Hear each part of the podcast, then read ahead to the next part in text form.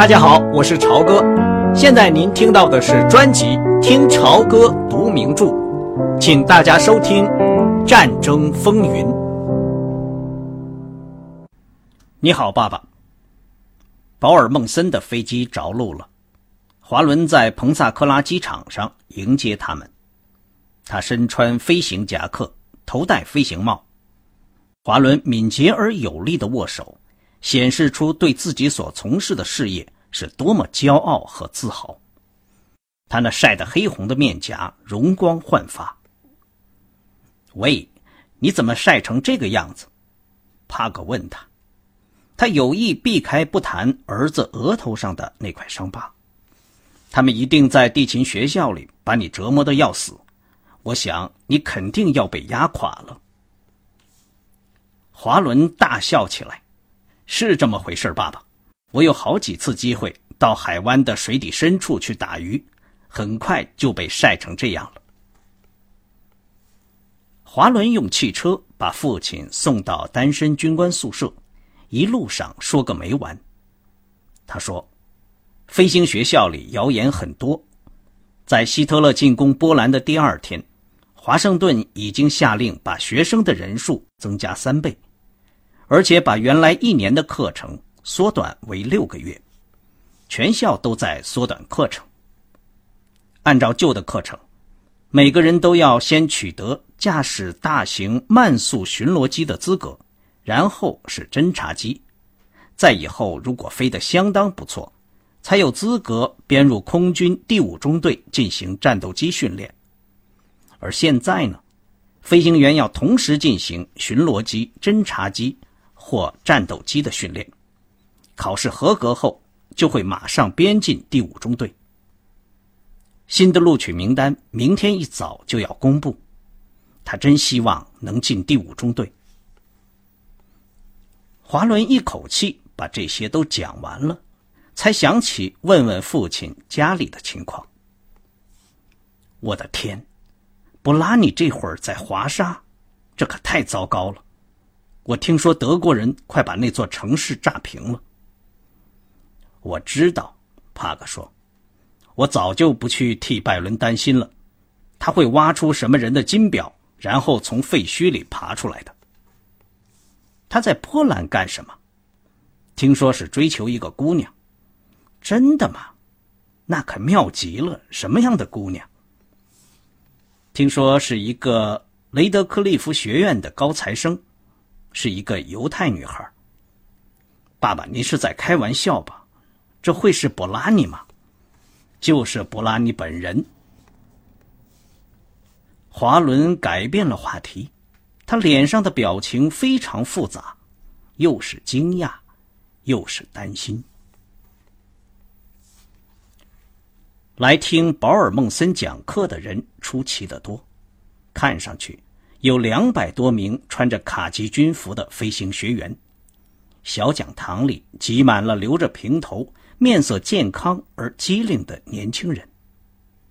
跟大多数海军军官一样，保尔也是个自视甚高的演说家。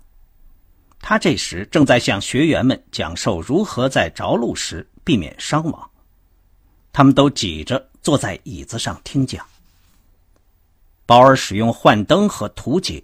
以及许多技术上的专门术语，偶尔也开个沉重而带一些血腥味的玩笑，把在航空母舰上降落时最危险的情况，接近健身时最后的生死关头，撞上后都产生了什么动作，以及类似的叫人兴奋的事情都讲述了一遍。听到暗示他们自己可能会死掉的笑话时。学生们都大笑起来。这群挤在一起的年轻人，散发出一种像舰上洗衣间一样的强烈的男人气味。帕格的目光落到华伦身上，华伦正坐在帕格旁边，走到对面一排人中间，身子笔直，全神贯注。但看起来。也只不过是人群里又一个剪着平头的脑袋。他又想起了在华沙德国人炸弹轰炸下的拜伦，心里想：对于家里有成年儿子的父母来说，这十年可真是不好熬啊。讲课结束以后，华伦告诉他，众议员艾萨克拉古丘，就是带他到深海去钓鱼的那个人，邀请他们到海滨俱乐部吃晚饭。拉古丘是这个俱乐部的董事长，他在参加议会竞选之前。曾经任海湾木材纸业公司的主席。这个公司是彭萨科拉最大的企业。他非常想见见您。他们走回到单身军官宿舍去的时候，华伦说：“为什么？”他对这次战争和对德国都很感兴趣。他的判断力相当的不错。华伦，他怎么会看中你的呢？呃，是这样，他的女儿杰尼斯和我挺合得来。华伦露出容易理解的笑容，在大厅里和父亲分手了。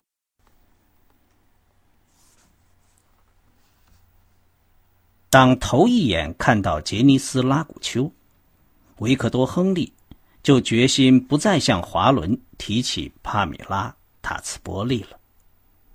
那位身材纤细、穿一身朴素服装的英国姑娘，怎么能抵得过这么一个迷人的金发女郎呢？这个自信而漂亮的高个子美国姑娘，有着公主般的傲慢神气和漂亮可爱的脸蛋，只有不太整齐的牙齿是个小小的缺点。但是只要她一转身，裙子一飘，两条长腿就会使人神魂颠倒。她是另一个年轻时的罗达，一身云彩般的粉红颜色，完全由甜蜜的香气、女性的魅力和少女的风度所构成。只是说的话不同了，裙子也变短了。只是这个姑娘从外表和举止看，都比罗达有头脑。她向帕克问候。以恰到好处的尊敬，把他作为华伦的父亲对待，同时那双闪亮的眼睛也恰到好处的暗示，他并不因此而就是个老家伙了，他本人就是个漂亮的男人。一个姑娘在半分钟的交谈中，能以眼神的流动和可爱的微笑做到这点，真不是个普通姑娘。帕克想。所以，他那傻里傻气的想要做媒的想法，也就立刻烟消云散了。海面上吹来一阵狂风，海浪冲击着俱乐部的阳台，波浪的水花溅到餐厅的玻璃墙上，使得拉古丘的烛光晚宴显得更加温馨舒适。维克多·亨利一直没有搞清楚坐在餐桌旁的十个人。到底都是谁？只知道其中一位配绶带的是海军航空站司令官。但是不久情况就很明显了。最重要的人物就是众议员埃萨克拉古丘。他一头厚厚的白发，红红的面孔，一笑就伸出半个舌头，神态狡黠诡秘。你要在此地待多久？亨利中校。拉古丘从长桌子的一端大声发问。正好穿绿上衣的侍者把盛在银盘子里的两大条干烧鱼端了上来。如果气象预报员不报这种坏天气的话，您可以花上一天功夫和我一起去海上打鱼。您知道这两条鱼就是您儿子和我一起打上来的。帕克说。他明天一早就得返回纽约，去搭乘去往里斯本的飞机。拉古丘说：“对了，帕克，我想我也得赶紧到华盛顿去参加那个特别会议。您说怎么样？您对于修改中立法案有什么看法？形势到底糟到什么程度？这您应该知道。”众议员先生说到糟到什么程度？我看波兰很快就要陷落了。哦，真是太糟了！盟国还指望着他呢。欧洲人的头脑真叫人摸不透。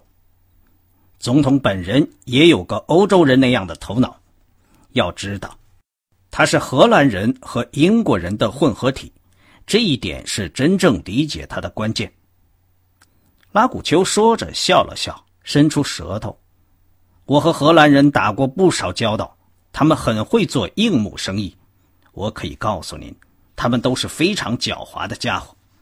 在未来的几周里，情况会越来越糟糕。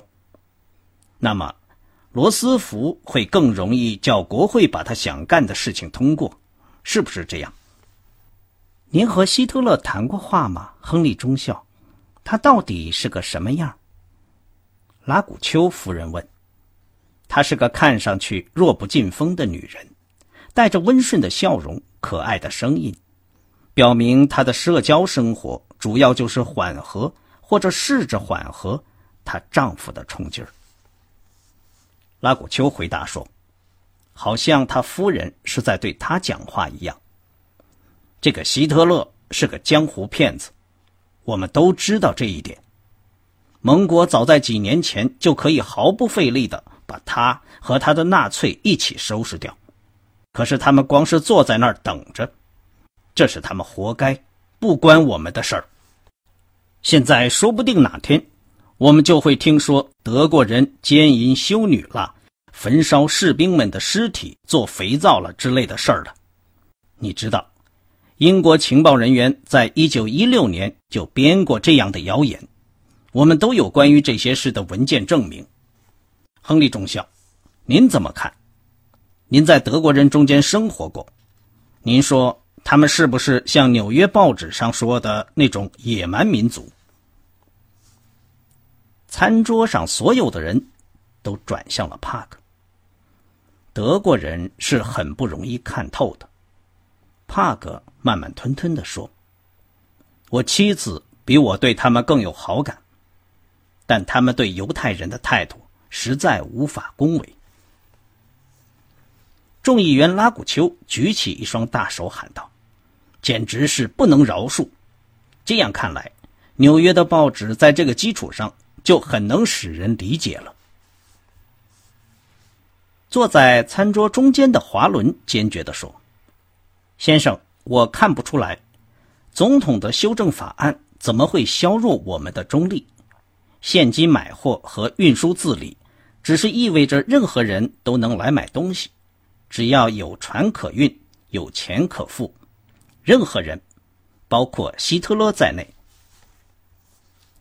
拉古丘对他微微笑了笑。政府一定会因为你而感到骄傲，我的孩子，这是正确的解释。只是我们都知道，盟国有船又有钱，而德国人两样都没有，这样我们才能让工厂为盟国生产作战物资。但是从来也没有人阻止过希特勒建立一支商船队。华伦立即反驳道：“他的打算反倒是积累坦克、潜艇和俯冲轰炸机，这些都是侵略武器，这难道不是他的不幸吗？”华伦说的非常对，杰尼斯在旁边说。拉古丘靠到椅背上，眼睛盯着女儿。杰尼斯任性的朝着父亲笑了笑。